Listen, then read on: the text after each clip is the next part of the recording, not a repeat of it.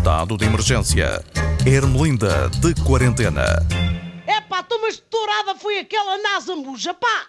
É assim logo a abrir que eu não me ponho a fazer floreados quando é para torear uma croniqueta, pá!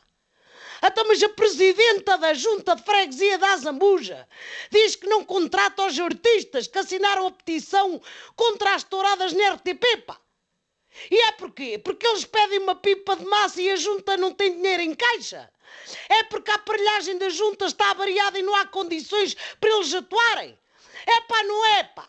Escreveu a Presidenta e passo a citar terá em consideração na escolha dos artistas o facto dos mesmos terem ou não manifestado contra as nossas tradições. E pergunto eu, quais tradições, pá? A censura não, a ditadura da opinião não. Então quer dizer, se uma pessoa não gostar de peixe e não disser que o arroz de lampreia é um pitel, também não pode abrir uma tasca na zabuja. Eu tenho pena das pessoas que vivem na terra. Para verem os artistas de que gostam, vão ter de saltar a fronteira às escondidas e viverem na clandestinidade, pá. Essa é outra. Como as festas populares que foram canceladas, há muita gente a organizar arraiais clandestinos. Isto é o grau zero da criminalidade, pá.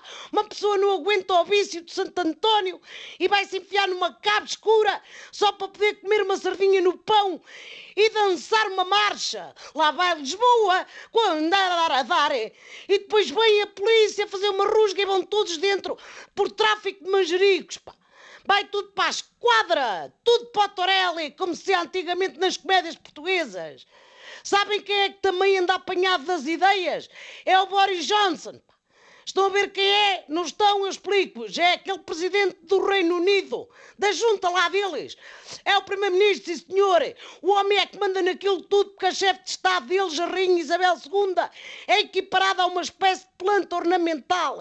Está lá para efeitos de decoração. Agora parece que o homem inventou tirar Portugal da lista verde dos países que servem cerveja sem coronavírus, pá. Passámos para a lista amarela, que lá no semáforo deles é uma lista negra, pá. O homem só pode ser um daltónico político. Quer dizer, os bifes precisavam de um sítio jeitoso para as duas equipas inglesas fazerem a final da Champions e os adeptos andarem à porrada. Bem tudo para cá. Bem tudo. Deixaram toda a gente vir a Portugal. Mas agora, como devem precisar de viajar para outro sítio do mundo, que tenha uma cervejita mais leve, fecham tudo outra vez. Sabem o que é isto? Eu digo-vos o que é isto. É humor britânico, pá. Eles riem que nem uns doidos com coisas que só fazem sentido lá na cabeça deles. Como o penteado do Boris, olha. Também sei fazer piadinhas em inglês, pá. É o meu lado mais Hermelind. O problema é que isto deu origem a muitos cancelamentos no turismo, pá. Os ingleses fugiram do Algarve como se tivessem ido à praia e visto Cavaco Silva abocanhar uma bola de Berlim. É mau para o nosso turismo, pá.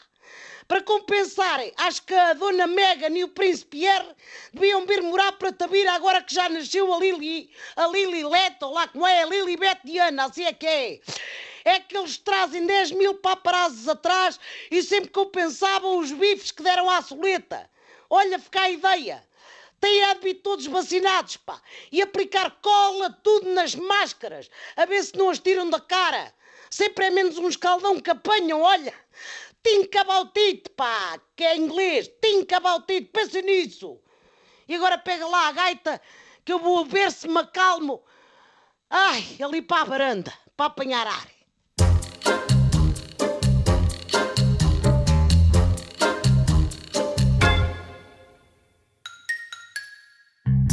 Estado de emergência.